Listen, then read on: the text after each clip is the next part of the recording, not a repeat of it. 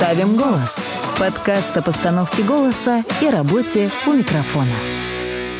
Привет, друзья! В этом подкасте хочу разобрать голос Леонардо Ди Каприо. Буду говорить о том, как его голос звучит в повседневной жизни и как он им пользуется в кино. Если вы хотите заниматься или уже занимаетесь постановкой голоса, у меня есть электронный учебник, там упражнения, примеры, иллюстрации, ссылку я оставлю в описании.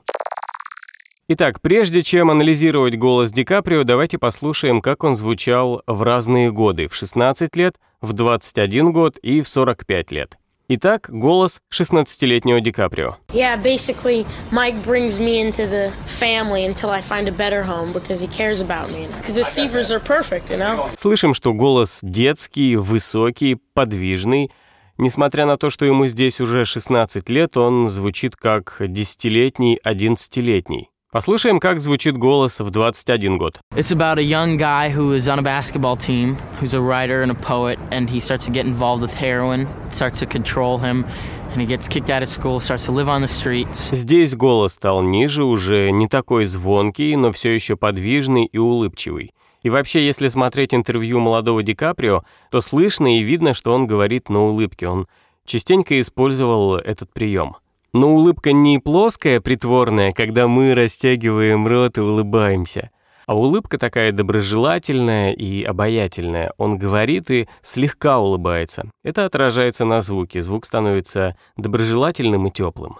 When I first started like getting into commercials, everyone came up, "Hey, you're the keeps it poppin' kid, huh?" And I'm like, "Yeah." Ну и послушаем, как его голос звучит сейчас, в 45 лет. And that time period that never made, quite made that that transition, guys like, you know, Eddie Burns, Ralph Meeker, Ty Harden, you know, after floating through at least a dozen of them, Меня в свое время удивило, что у Ди Каприо такой спокойный, ровный голос, он звучит мягко. Когда смотришь фильмы, то ощущение, что он такой темпераментный, очень яркий и, возможно, в жизни говорит так же. Но это типичная ловушка, в которую попадает зритель, ему кажется, что актер на экране такой же в жизни, вот и я в нее же попал.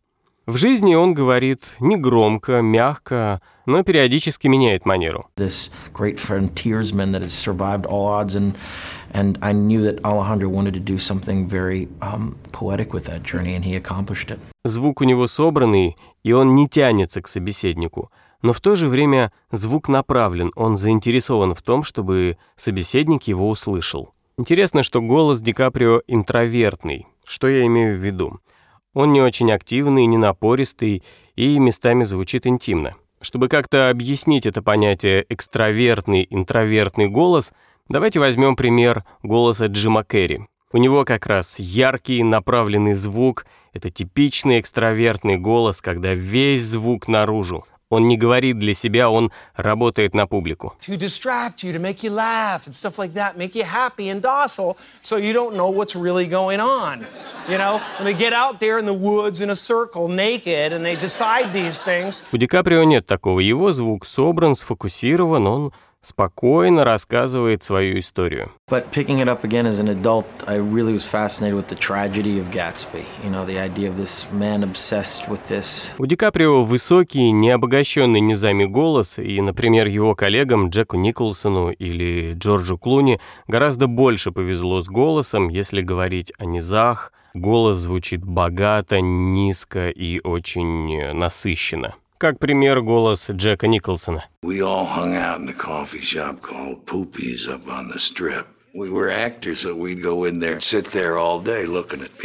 Но Ди Каприо очень умело научился пользоваться тем диапазоном, который дала ему природа. И дальше на ролях в фильмах давайте послушаем, как он пользуется этим голосом. Фильм «Волк с Уолл-стрит». Здесь персонаж Ди Каприо уверенный, наглый и высокомерный.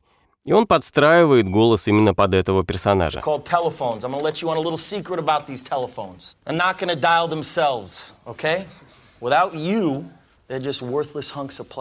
Здесь как раз голос его становится экстравертным. Он меняет подачу, звук становится более направленным, более уверенным. My killers My killers who will not take no for an answer.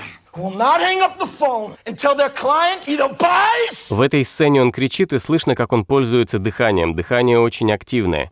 Иначе при таком крике он бы уже давно сорвал голос. Но здесь дыхание сильное, и оно помогает ему так кричать. Также слышно головной резонатор, он помогает усилить крик. Сделать его более звонким, пронзительным. I show up in the back of a limo wearing a $2,000 suit and a $40,000 gold fucking watch. Послушайте, какая здесь уверенная подача. Он говорит с точками. Если говорить без точек и постоянно ставить многоточие, размазывать, вы слышите, как речь становится менее уверенная, я не ставлю точки, я как будто постоянно сомневаюсь. А если говорить с точками, если знать, куда ведешь свою мысль, выделять важные слова и идти к своей цели, тогда речь становится более уверенной. Like.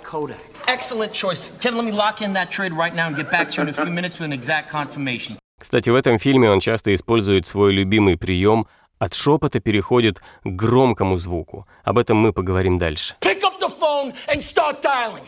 I want you to deal with your problems, and I will make you richer than the most powerful CEO in the Следующий фильм — это «Джанго освобожденный». Здесь герой хитрый, жестокий и обаятельный. Для этой роли Ди Каприо делает голос повыше. Он звучит повыше и адаптирует свой голос именно для этого персонажа. One more moment, Doctor. It's a custom here in the South. Once a business deal is concluded that the two parties. Снова здесь слышен любимый прием от шепота к громкому звуку, к крику. Вообще интересно наблюдать за работой Ди Каприо, потому что он постоянно использует разные состояния. Это все слышно через голос. Он то запугивает, то провоцирует, то соблазняет. И поэтому его голос звучит то тихо, то очень громко, то он практически кричит. Нам интересно наблюдать за тем, как меняются эти состояния. Он не сидит на одной ноте, на одном каком-то качестве. Его герой постоянно живет чем-то, постоянно чего-то хочет, он меняется. И именно поэтому интересно за ним наблюдать. А как это проявляется через голос, вы сами слышите. $12,000. Now, considering y'all have ridden a whole lot of miles, went through a whole lot of trouble, and done spent a whole lot of bull to purchase this lovely lady right here, it would appear that Broomhilda is in fact the right nigger. Диапазон голоса у Ди Каприо небольшой, но как он умело им пользуется. От тихого-тихого звука к очень-очень громкому. Его речь, она постоянно куда-то двигается, постоянно течет, меняет амплитуду. За этим интересно наблюдать, и это можно взять на вооружение. Doc? Huh? Ну и следующее, давайте послушаем, как его голос звучит на «Оскаре», когда он получил «Оскар», и что происходит с его голосом, когда он говорит на большую аудиторию. Nominees this year on, for their unbelievable performances. Uh, the Revenant was a product of the tireless efforts of an unbelievable cast and crew I, got to work alongside. Здесь подача более активная, активное дыхание, потому что аудитория большая, и он направляет звук, голос на огромный зал. Смык связок здесь более плотный, более собранный. В подкасте о Лукашенко я рассказывал, что когда связки неплотно смыкаются, то голос становится очень таким ватным и тихим.